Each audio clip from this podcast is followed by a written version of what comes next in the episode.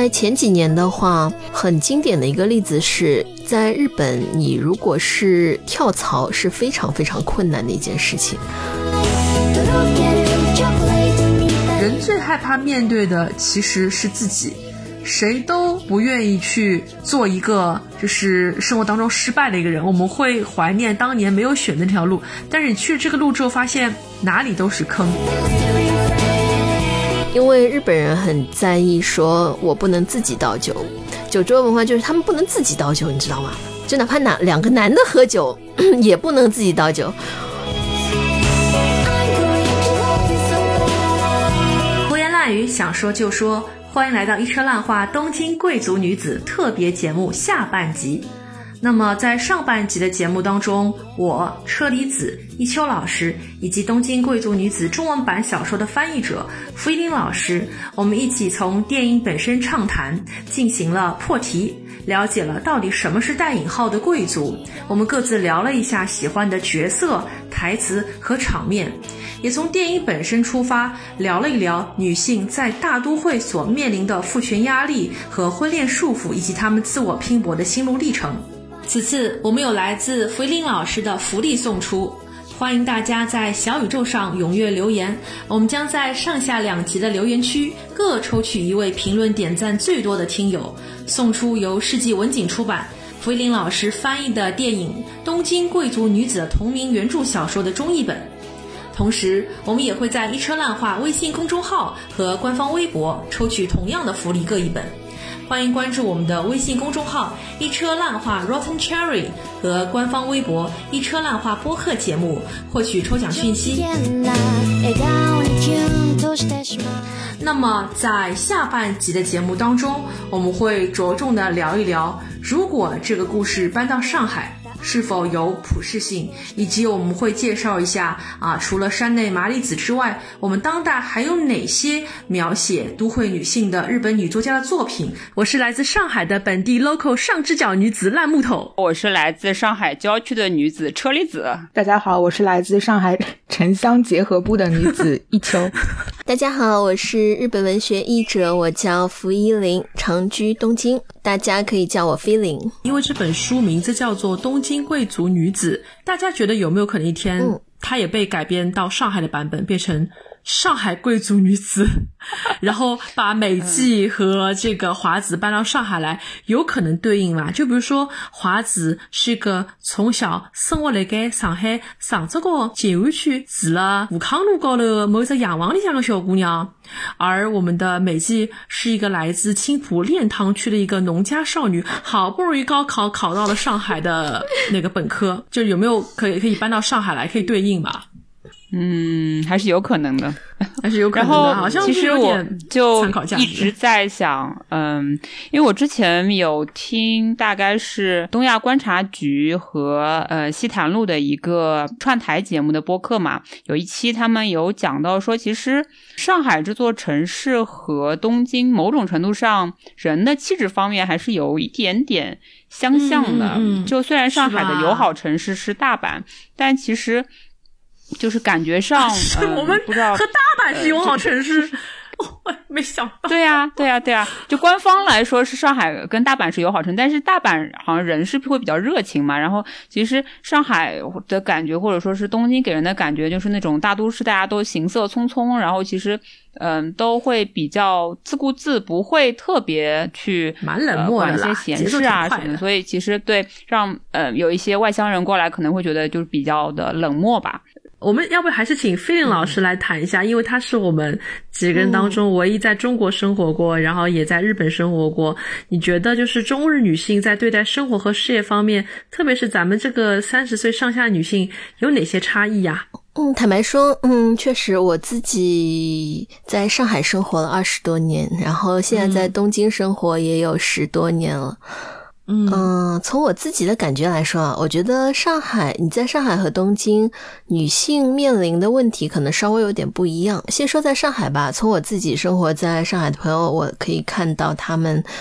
嗯，你在上海可能更容易获得工作上的一些机会，就是你更有可能去成为一个比较独立的，然后特别是在经济上比较容易独立的一个女性。然后相比之下呢，在东京你可能要付出更多的努力，嗯，才能够得到同样的机会。因为关于女性的工作方面，我觉得日本还是平等，在在男女平权方面还是比中国要差一点，比上海要差一点，可以这样说吧。嗯嗯，然后但是反过来，你如果是生活在东京的话，作为一个单身的女性，你可能会比在生活在上海要容易一些。嗯，这应该也是我自己的一个朋友的经历。当中总结出来的，因为刚刚那个也提到过，说东京和上海比较相像的地方是，可能大家人和人之间保持着更多的距离，都有一种疏离的感觉，大家不会有过多的干涉。然后在这一点上，我觉得日本人可能是他们的国民性或者性格，东京比上海更冷一点，更加的冷淡一点。啊，嗯。就是我们之间的干涉，或者说人和人之间的距离会保持的更远一些。如果上海是零点五米的话，这边至少有一米吧，就 可以这样说。所以，作为一个单身的女性，在这边，你只要不回家，只要是自己一个人居住的话，我觉得你基本上可能没有不会有面临太多的呃结婚的。这种压力，华子的问题应该是他住在他自己家里嘛，住在父母家里啊啊，这可能是我自己的感受。嗯，因为我突然之间又想扯到我们宝冢歌剧团了，因为在咱们宝在咱们宝冢 在咱们宝冢歌剧团，咱们咱们嗯，就规定所有的女性团员她必须是单身的一个状态，他们有一个名字叫做寿退，就是寿命的寿。我之前以为寿退就是。阿德刚 take shoes 就是 retire，但后来发现其实不是，是说你如果结婚了，你就要退出歌剧团。那他有个非常很官方的那个解释是说，我们是一个造梦的机器啊，我们在台上演的是才子佳人，是风花雪月。那如果你作为一个生徒，你进入了一个婚姻，那婚姻里面会有柴米油盐，会有鸡毛蒜皮，那你这样一个非常清正美的一个灵魂，就是被一些乌烟瘴气的东西所污染了。那我怎么可以让你再去在在我的舞台上去演一些风流韵事呢？而且你也不可能对我们的剧团有一个 commitment，你要专注于家庭了，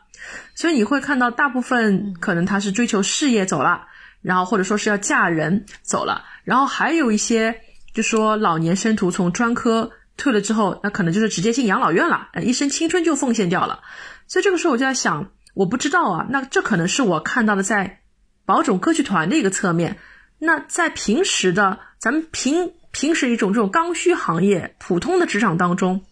是不是女性一旦去面临婚姻，她就要去面对，哦，我我要一辞职了，或者说在一些岗位在招聘的时候，是不是就有一些男女的一些歧视？就是想请菲林老师来跟我们来聊聊你的一些观察。因为我在上海反而没有没有工作过，嗯，是在日本这边才工作过，嗯，我觉得确实女性在工作方面这里。要面临的压压力，就是 应该说是一种不平等的压力吧，应该是要大于中国的国内的，除非你去一些非常小的新初创的企业，或者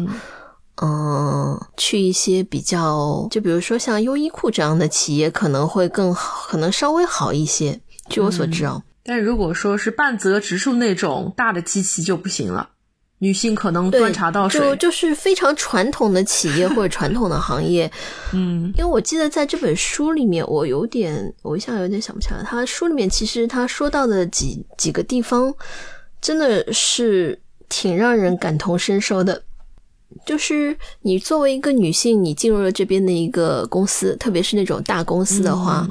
它对你的定位直接就是你年轻的话，你就是做一个花瓶。哇，端茶送水这种事情一定是你要做的，嗯，很直接。而且，比如说和客户去宴那个吃饭啊什么，在日本约定俗成的，女性是需要给大家分菜，上一大盆菜的时候，你要按人数份的把它分到小碗里面，然后，嗯，然后转给大家。还有就是你要会给人倒酒。因为日本人很在意说我不能自己倒酒，嗯。对，酒桌文化就是他们不能自己倒酒，你知道吗？就哪怕哪两个男的喝酒，也不能自己倒酒。自己倒酒，就是自己倒酒是一种怎么说？就在他们的文化里面是可能是不礼貌，或者有一种自大，对，或者就是不没面子。这其中三个里面占一个吧，就是这样子。所以他不能自己倒酒。然后如果酒桌上有女生的话，就一定得是女生来倒酒。我觉得在这一点上还是很能够体现他们对女性的一个定位的。然后如果你年纪大了，那你就很不幸，连花瓶都当不上了。好残酷，真的。就是这样的一种感觉。当然，我相信现在一些企业或者现在一些年轻的女女孩子，她们应该会有不一样的追求。但是，我相信她们要付出更多的努力，才能够完成她们自己的目标。真的，真的。嗯，然后，嗯，对对，我还想到一个，我还想到一个，跟就是比如说我自己的观察，在这边，你看日本的那些新闻类的节目嘛，或者新闻资讯类的、点分析类的那种节目哈，嗯，它比如说有一个，如果里面是有女主持人的话，她一定是一个负责播报的角色，她不会是负责分析的。嗯哦，他最多应该说他最多只是担任向这个嘉宾提问的一个角色，嗯，很少有。让一个女主持人来来做一种分析啊，或者做一个就是主导性的一个角色，应该这样说。就我我自己一直看的一个一档新闻节目是深夜，我忘了是十一点还是十二点的，有一档节目就印象特别深刻。就里面有他一般是一个男主持和一个女主持，然后那个女主持她就经常是负责读那些需要展示的题板啦，呃这些东西，她就负责念，你知道吗？就不是那种说叙呃陈述自己的观点的这样，然后那个男性一般他会负责陈述观点的这一部分，然后这个节目做了很多年，大概有六七年，然后那个男的有一天他被换掉了，然后我本来很自然的会以为，哎，是不是接下去这个女女性这个女主持她可能会上位？就是换成那个角色呢？我我本来是这样想，然后我发现不是，他空降了另一个男的过来。我觉得这一点就很日本。嗯，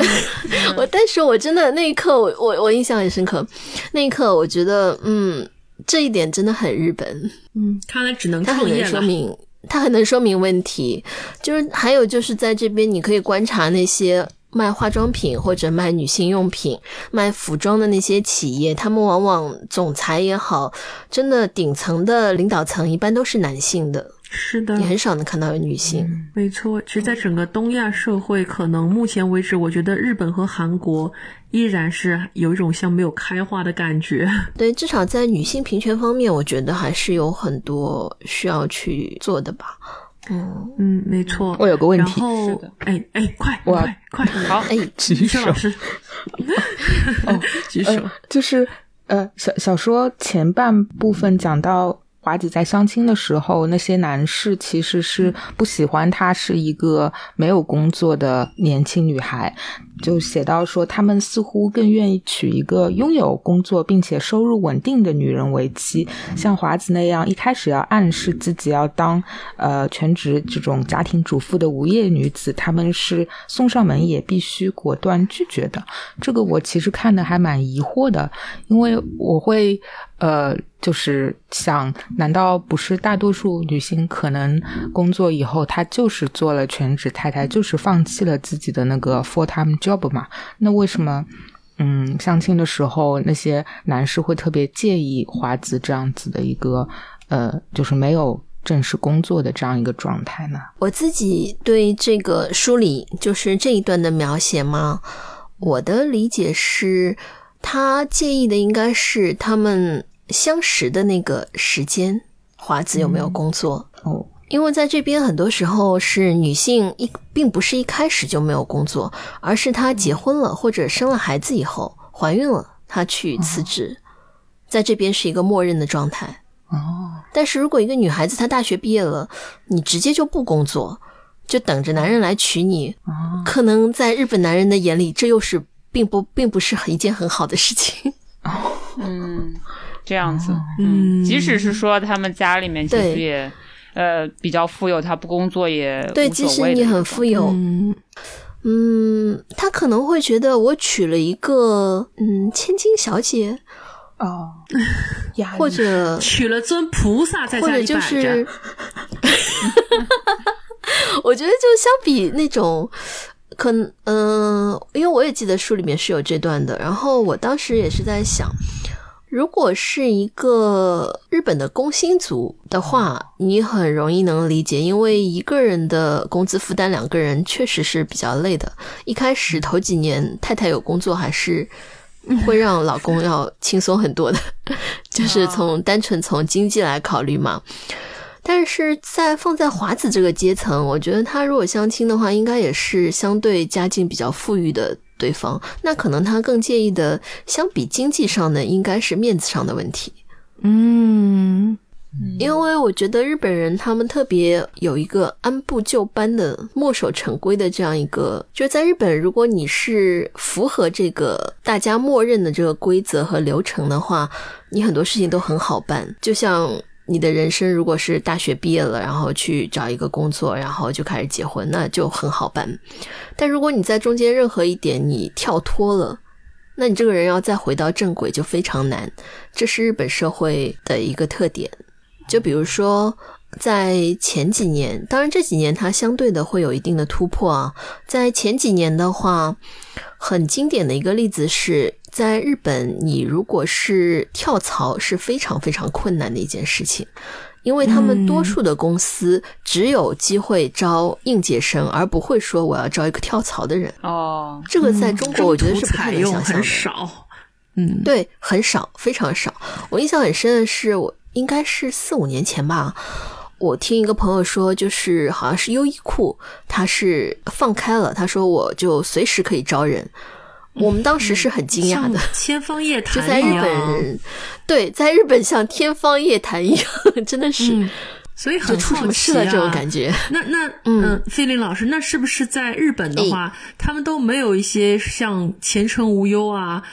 呃，什么五八同城啊，智联招聘、Boss 直聘、LinkedIn 啊，招聘，嗯，就是我现在说的是一个，呃，是放。怎么说？大多数的行业的一个状态，嗯这边其实啊，主要还是相对比较看行业的，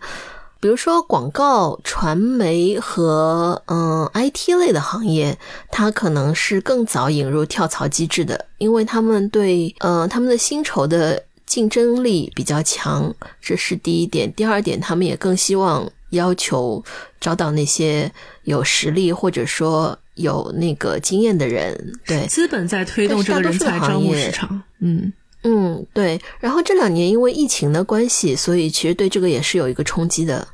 而且因为优衣库做出来了之后，还是有一些企业跟上的，所以我觉得日本还是会还是在稍微的有一些变化，因为每个社会都不可能不变嘛。真的，第一次听到跳槽是一种机制。那我就在想，如果就 是。嗯，一个女性她选择辞掉工作，然后回归家庭，生完孩子，嗯，她其实是比较难。呃，孩子可能大了一点之后，上学了之后，再去找一份工作的是吗？就全职工作是吗？可能只是能做一些兼职之类的。嗯，是的，很难，她很难再回归到正统的那个体系当中去。多数他只能找到一份像合同工的兼职性的工作，就比如我正好认识一个女，呃，应该算是姐姐吧，嗯，她。其实是很厉害的一个人，她是学建筑的，学设计，然后也做得很好。但是她为了，因为她老公要去巴西常住，她就因此而辞职了，然后跟着她先生去了嘛。然后学了葡萄牙语，然后过了大概五六年回来，然后她现在就只能是做一个兼职的工作的状态。当然，这不影响他的生活状态还是不错，但是很现实的就是他不可能，基本上不太可能再进入一个设计事务所去有一份正式的工作。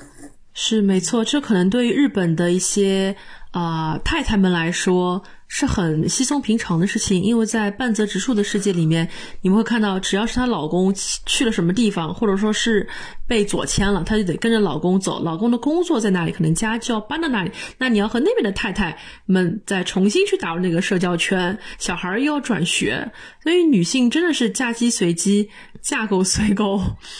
真的是很不容易。所以突然之间想到，如果说华子在这个故事的最后，他没有选择和这个青木新一郎离婚，那他可能会过这种什么样的生活？那他可能也依然就没有自己的技能，他可能要去和太太们去交往，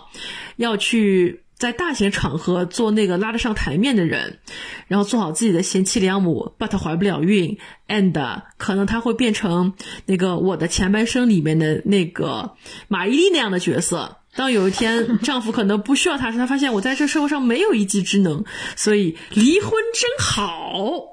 我觉得华子如果没有离婚，他在青木身边，他可能会有两个状态，一个就是他。他就真的失望到绝望了，然后就觉得自己这一生大概就做一个太太就得了，然后他也不愿意去参与更多的倾慕的生活，或者就专心于自己去生一个孩子也就算了，这是一种。还有一种就是他他突然想通了，他想去参与到更多的就是青木的生活当中去，因为后面其实华子的故事可以看出，他是一个有能力去支持别人，就像他给向乐做经纪人那样。他还是有一定的能力去安排处理一些事务的。那么青木如果是因为现在从政了嘛，他要竞选，其实他有很多的事情是华子需要华子这样的一个贤内助的角色去做的。所以我觉得他有可能会是有两种路，这也是挺有意思的一点。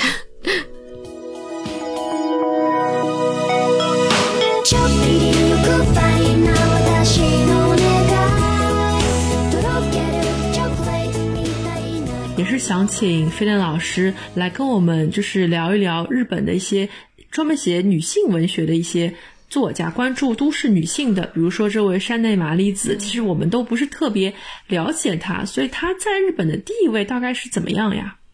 嗯，山内麻里子其实是属于比较新锐的一个作家，怎么说？她有点、有点、有一定的网红的性质，因为她长得很漂亮。哇。嗯啊，对对对，嗯，坦坦白说，我觉得就从这一点来说，其实也是带有一定的父权色彩的一个评语。我觉得我要自我反省一下，被你的心凝视 了。但是呃，但是对，这不是我对他的评价，就是说，在日本，他作为一个卖点，嗯，他其实是有这样的一个卖点在的。嗯，相对来说，在我的印象里，他是一个比较相对还是比较新锐的一个作家吧。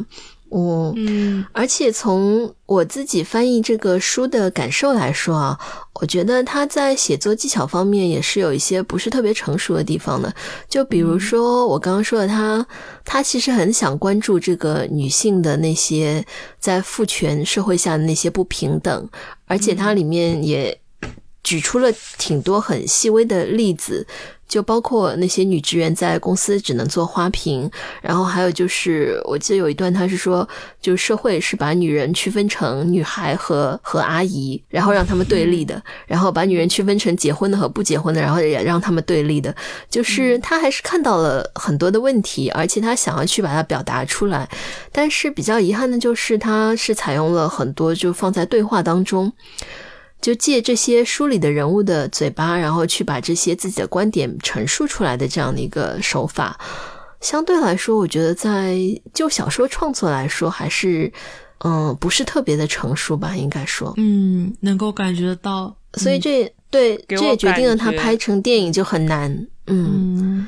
就是我在看这本书的时候，我就觉得他用到了特别特别多的标志性的一些，就是服装品牌也好啊，或者说是一些就是地标的一些有辨识度的地标也好，就用到特别多的这种标志性的物件啊，或者是意象嘛，去表达。对，就会就是确实是能够让你立马就能有一些概念，对吧？我觉得就是，就刚有翻到他说他是呃，就是。大阪艺术大学电影系毕业，就感觉就是可能这种，呃，意象在就是电影表达的时候，你会很容易就有那么嗯一个印象出来，就有很多名牌包啊，或者说是服饰啊方面，然后或者是有一些地标性的那个建筑的环境的一些嗯。地方啊，对吧？就就这种其实是比较好展现，可能在影视作品里面比较好展现的嘛。但如果书里面用到太多这这方面的东西，就会让人觉得就是有点像在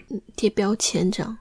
对对，是确实有点贴标签的感觉吧？对，我觉得他其实描述贵族也是有点贴标签的意思。嗯，对，所以菲林老师就说，能不能以东京贵族女子，就是我们为一个起点，给大家推荐一些另外你觉得值得一读的女性主义的一些日系的作品呢？比如说，它是一些比较成长型思维的一些故事。当女性读完这本小说之后，可以得到一丝丝的启发。我觉得我可以又来抛砖引玉一下，请允许我抛砖引玉一下。你说，你说，我自己，因为我自己的话，我最近我说我满脑子都是歌舞伎，要死了。好呀，我这边其实虽然我平时可能在我二十多岁的时候，我看了一系列的。呃，日本女性作家写小说，从基本巴娜娜开始到青山七惠，他们可能都是最早的一批像小清新派的这样的女作家。那慢慢慢慢的，后来有接触到了一些像少女小说，柚木麻子。嗯，然后再后来，我也开始看一些比较像成年向，比如说像山本文绪。所以我在这边，我想推荐一个山本文绪一部非常非常经典的小说，叫做《蓝》，另一种蓝。有看过的同学吗？请举手。然后有点奇幻的吧。哎，对，其实你说它是个奇幻吧，它其实不是咱们听众现在奇幻色彩以为的那种奇幻，它其实是像像 噩梦一样的一种一一种奇幻。它其实讲的是说，也是在呃城市当中，我们有一个女主角吧，这个女主角她其实活在她现在这条啊这条时间线上，她应该是她生活感到非常非常的满意的。但是她总是在想说：“哎呀，如果说我当时没有选择我现在的生活，我没有选择我现在的家庭，我选择了当年可能那个并不那么的富有，是比较贫穷的初恋男友会怎么样？”所以说，他有一天晚上在走到一个十字路口的时候，他其实那个十字路口象征着他人生那个十字路口，他发现在路的对面有另外一个他，和他长得一模一样。于是，这个苍子女主角叫苍子，苍子 A 就去跟苍子 B 就是交代了，说啊，苍子 A 说啊，我是一个富有的苍子，B 说啊，我是个得到了爱情的苍子。那么，富有的苍子就羡慕得到了爱情的苍子，然后得到爱情的苍子呢，但是他非常的贫穷，因为他当年选择的那个爱他但是很贫穷的男人，于是两个人就决定。那既然我们彼此羡慕，那不如就交换生活。那谁知道这一个交换呢？它并不是一个浪漫轻喜剧，它并没有体味到我所憧憬的人生。富有的苍子发现，原来得到了爱情的苍子，他在家里面面对的是 DV，面对的是家暴。当年那个爱他的那个眼神清澈男孩子，到了中年非常的颓唐，一事无成，开始进行了漫无天日的虐待。而得到了爱情的苍子，他去到了 A 的世界当中，他发现，哎呀，这日子太好过了。我当年为什么要选择爱情啊？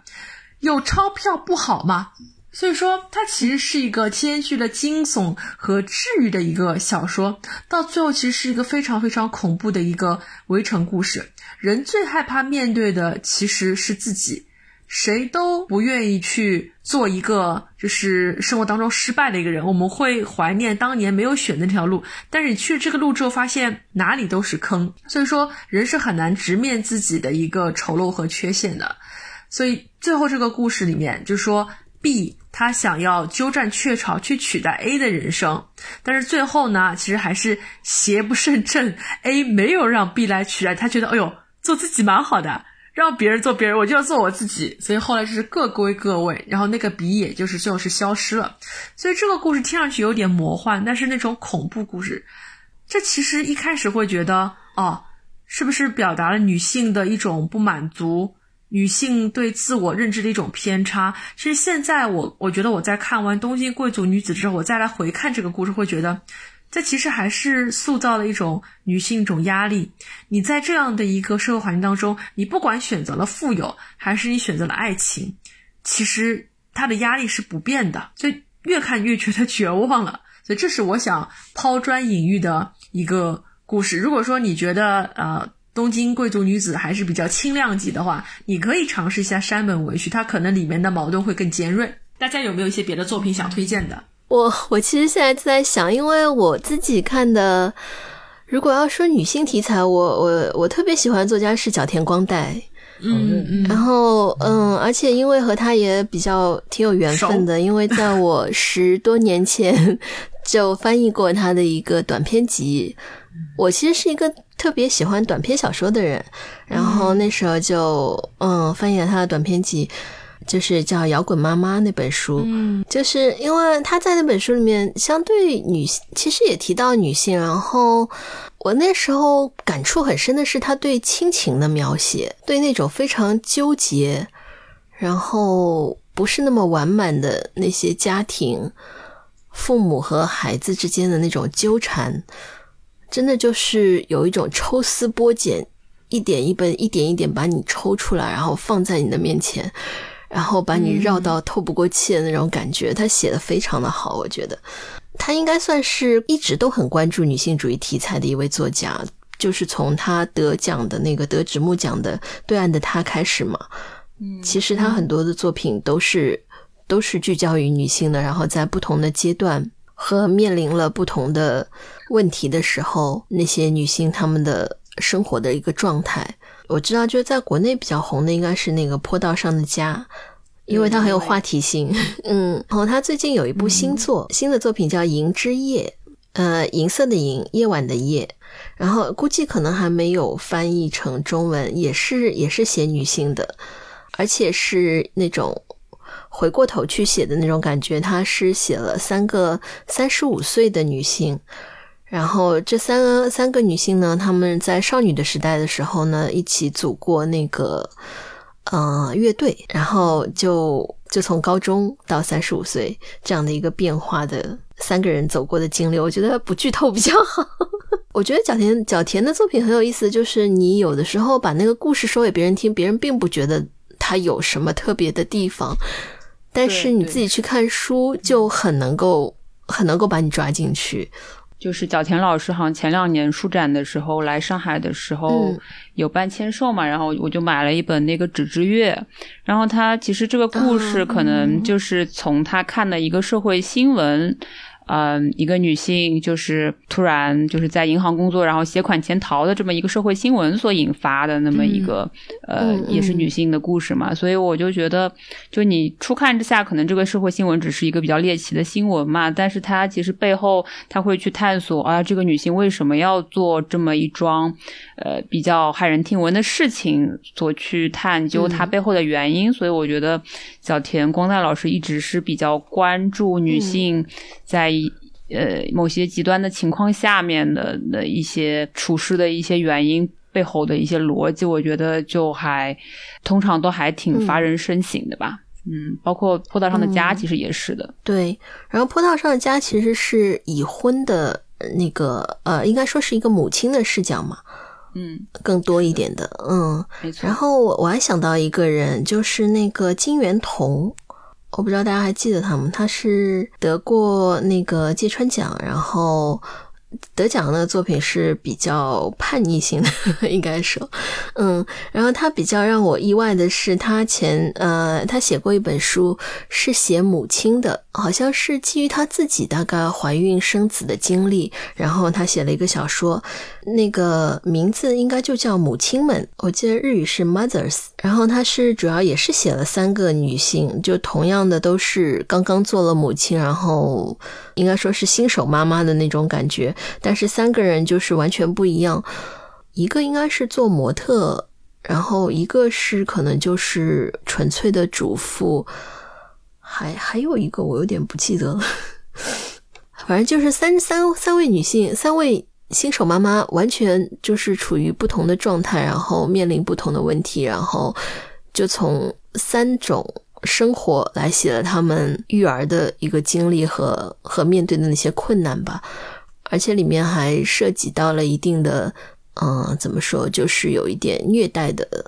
虐待，就是在非常崩溃的一个状态下，嗯，忍不住去虐待自己的孩子那样的一个有一些场景，啊，那个我印象也挺深刻的，嗯，那本书好像应该是早几年看的了，就是就是它让我觉得。嗯，我挺少看到，就是在日本啊，在日本这个语境下，我很少看到这样直白的去描述这个母亲的困境的一个作品，就特别有代入感。确实听着感觉，嗯，还挺少见的一个一种类型吧。嗯，对，就比较少。至少我在看那本书的时候，我会觉得你很难站在一个道德的角度去谴责他。就是你可以去体会一个，嗯，一个做妈妈的她几乎要崩溃的那些时刻。它里面会提到一一些，嗯，描写的一些就是做母亲的真的很崩溃的那些时刻，就是让我这个从来没有做过母亲的人也也会体会到他们的崩溃。所以我觉得，嗯，也是挺有意思的一本书。嗯，这里没有人做过母亲。哈哈哈哈是我们，然后可以通过看很多影视作品来感觉，就是，嗯，好的，今天这期节目 真的是一个很圆满的一个圆啊，那我们来这里收个尾吧。我们今天其实从两个未婚女性的故事，最后没想到兜了一个圈，谈到了已婚的带娃的女性，话题有了一丝丝的沉重，嗯，然后我觉得在这里就是寄。寄语一下吧，就是像刚才飞林老师说的，大家想爱的就去爱，想结婚的就去结婚，想有孩子的就有孩子。希望每一个年龄段的女性，不管你出生于什么样的圈层，都能活出自己想要的人生。我这都是大家自己的选择。嗯，爱你所爱，活你所活，想你所想。好的，谢谢菲林老师，也谢谢车厘子。谢谢一秋老师，谢谢，我们下期节目再见，拜拜，拜拜，拜拜。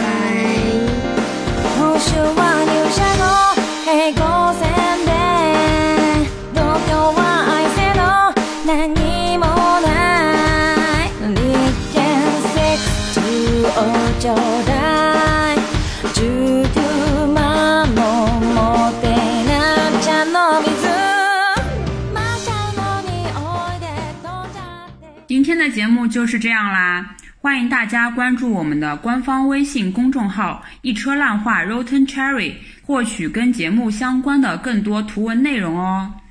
一车烂话现已登录小宇宙 APP、苹果播客、喜马拉雅、荔枝 FM、网易云音乐，欢迎搜索“一车烂话”订阅收听。同时，如果您想跟我们进行更多的互动的话，也欢迎关注我们的官方微博“一车烂话”播客节目，来给我们留言。我们会不定期的更新我们的节目预告以及主播的动态哦。想要再进一步跟我们聊天和说话的话，也可以发送邮件至 rottencherry@ at 幺二六 dot .com。我们要告诉听众朋友怎么拼吗？rotten。Cherry，其实就是烂樱桃的英文翻译。对，好期待呀！会收到表白信吗？会有人？你想多了，你想多了。会有人在角落里偷偷爱着我吗？能留个言就不错了。呃，真的，啊嗯，还是有点期待的呀。万一有人欢喜我看中我，那我就晓得了。一车烂话听友群正式开通啦！欢迎搜索添加微信客服 Chat with Rotten Cherry。进群和我们一起尬三五。